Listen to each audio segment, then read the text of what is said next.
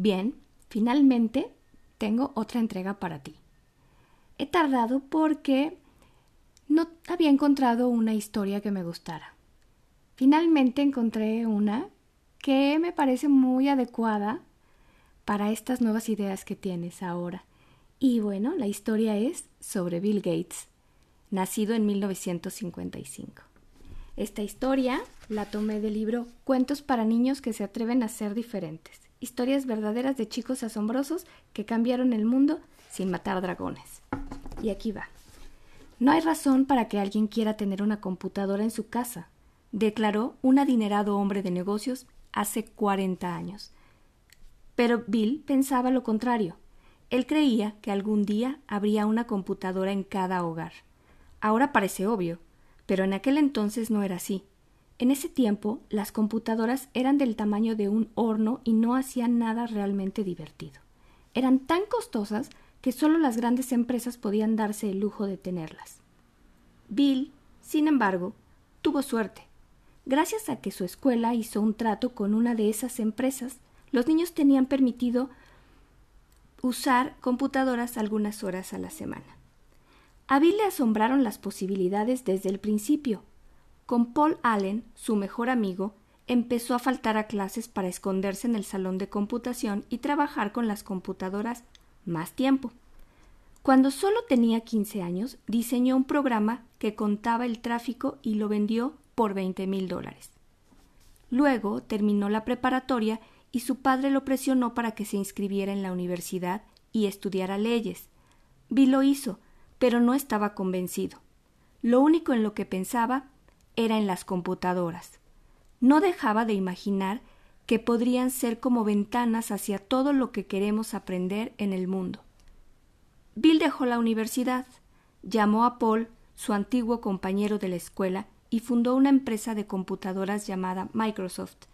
Actualmente la mayoría de las computadoras usan Microsoft, el programa que convirtió a Bill en una de las personas más ricas del planeta. Para gastar su dinero de manera sabia, fundó una asociación benéfica con ayuda de Melinda, su esposa. Juntos ayudan a gente de todo el mundo a tener acceso a agua limpia, alimentos, asistencia en caso de desastres naturales, educación, medicamentos y bibliotecas. Definitivamente, esto no es una invitación para nada. Pero sí es una historia que me parece inspiradora sobre lo que podemos hacer y creo que tienes toda la capacidad para terminar de estudiar economía. Te quiero mucho. Hola, aquí estoy nuevamente con una entrega.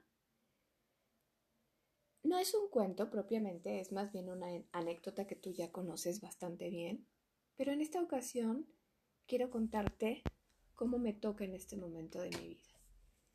Y es acerca de que cuando estoy cercana a, lograr una meta, suelo ser muy cautelosa y no me gusta, como dicen por ahí, cantar victoria antes de tiempo. Y esto tiene que ver con el ejercicio, aunque no soy una atleta de alto rendimiento, siempre a lo largo de mi vida he sido deportista. Y bueno, una de las grandes ventajas del deporte, además de que te mantiene en forma, saludable, es que te permite esforzarte y ser muy paciente para cuando llegas a, a las metas que te propones. Es también la disciplina, la constancia, la perseverancia. Y me parece que es algo muy importante en este momento. Te he contado muchas veces cuando fui a, a nadar en el mar y una de las razones por las que me gusta mucho el nado en aguas abiertas, aunque soy, soy bastante principiante, pues es, es la emoción, es el reto tan grande y las competencias en sí tienen eso.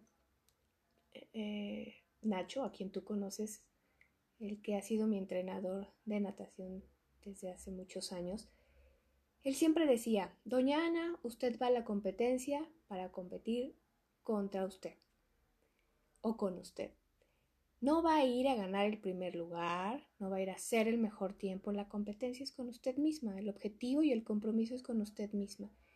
Y creo que este es o debería ser siempre el más importante, ese compromiso con lo que uno hace. Y te he platicado muchas veces cuando fui a esa carrera de 5 kilómetros en Acapulco, en la que me pasaron muchas cosas y, y que yo empecé muy contenta y muy rápido y al inicio dije, no, yo puedo, todo está bien, con una emoción impresionante por hacer algo sola, por hacer algo que mucha gente hacía en equipo y yo me animé a hacerlo sola. Héctor, como siempre, me, me acompañó y en teoría él iba a ir kayakeándome, pero nunca me encontró. Entonces, a lo largo de esta carrera, me, me fueron sucediendo diversas cosas. La primera fue que desafortunadamente nuestras playas están contaminadas, nuestros mares están contaminados.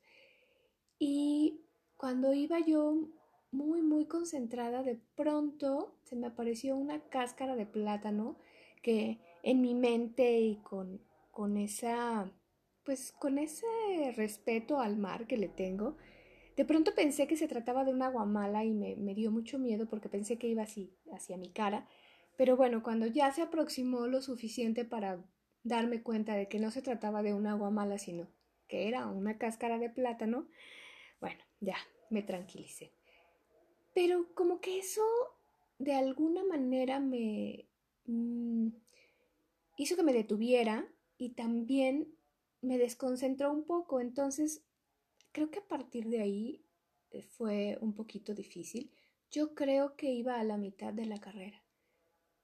Después de eso, empecé a cansarme, a cansarme mucho y a desesperarme, perdí el ritmo de mi respiración y más adelante sí me tocó una guamala el brazo. Fue como sentir un latigazo y un ardor muy fuerte y solamente fue una pequeña parte en mi brazo, pero pero sentí sentí un ardor, dolor, como si me hubieran dado un latigazo, así lo describiría.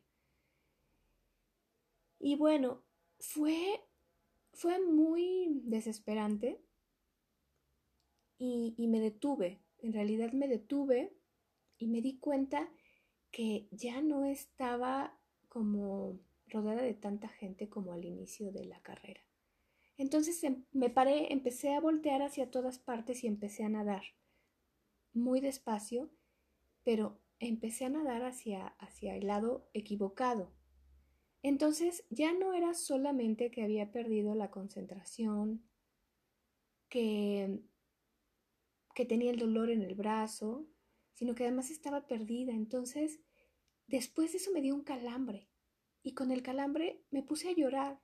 Me detuve y estuve llorando así en, en el mar y buscaba hacia todas partes y encontré una lancha que estaba recuperando a las personas que ya se habían cansado y que iban a abandonar la carrera. Entonces, en ese momento pensé acercarme a la lancha, porque realmente estaba llorando y, y decía, bueno, en realidad podría quitarme este sufrimiento, subirme a la lancha y, y pedir que me lleven a la playa y ya, ¿no?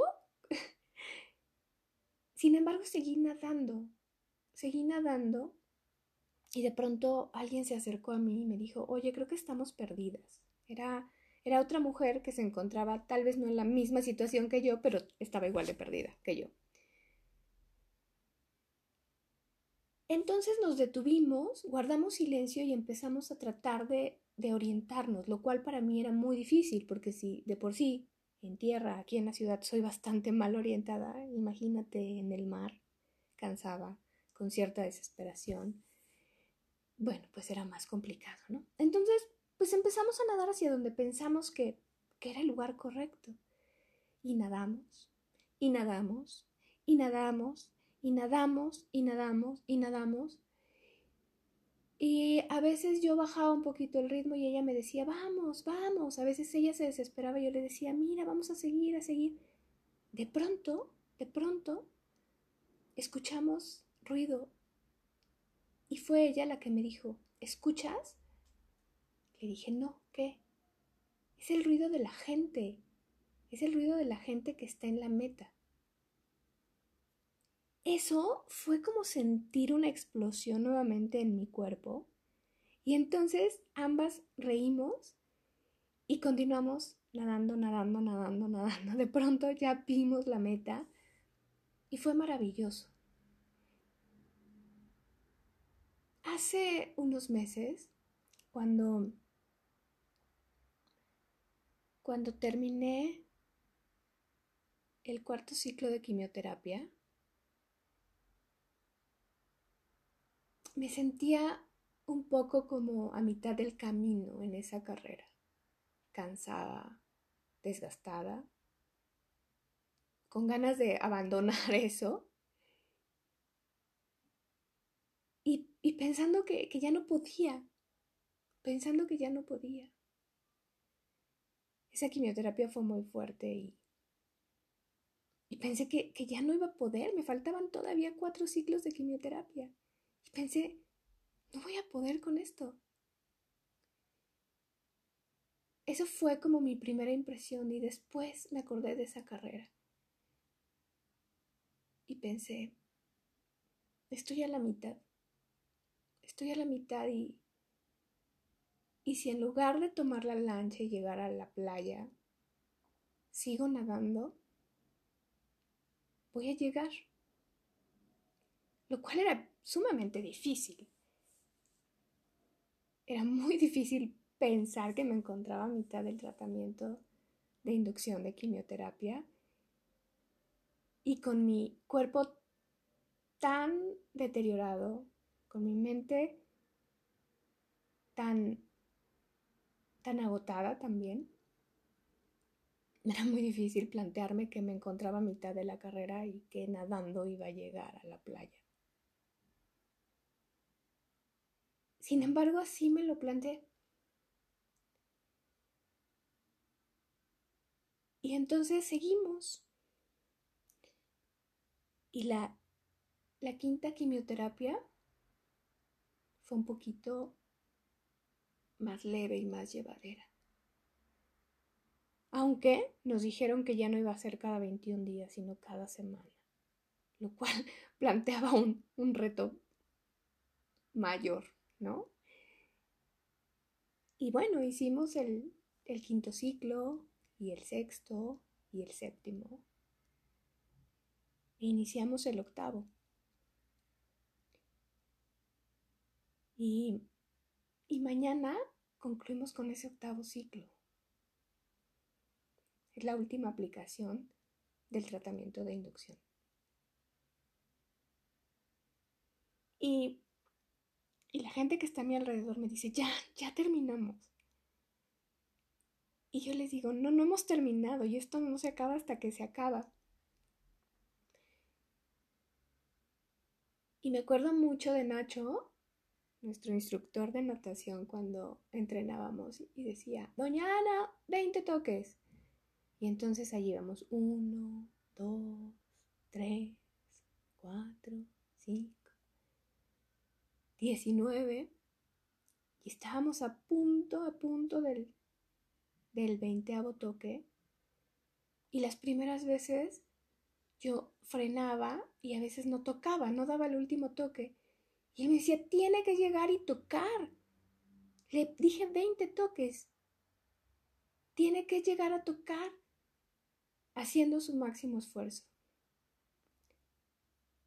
Yo creo que esa es una de las mayores lecciones. mañana es el último. Y tengo que llegar con todo. Hacer mi mejor esfuerzo para tocar. Sí, me veo estirando el brazo y a punto de tocar. Pero todavía no llego. Y ese último esfuerzo es maravilloso. ¿Sabes? Cuando por fin pude ver la playa, no lo podía creer. Y nadé lo más fuerte que me fue posible. Y de pronto, de pronto mis pies tocaban la arena. Y caminé. Y cuando logré salir del mar, me caí. Me caí porque mis piernas estaban agotadas. Me levanté y según yo corrí. No podía porque estaba sumamente cansada, pero, pero según yo iba corriendo. ¿Y sabes? Crucé la meta. Crucé la meta y... y no lo podía creer. Fue una carrera de 5 kilómetros, no es que haya hecho un cruce no crucé el canal de la Mancha. Pero efectivamente esas carreras son para una misma. Esos logros son de cada quien. Y es una carrera. Y después hice otra. Y antes había hecho otra.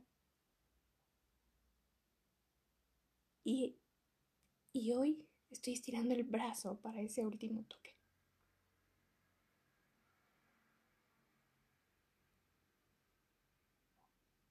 Y, y bueno, mañana platicaremos, pasado mañana, en una semana.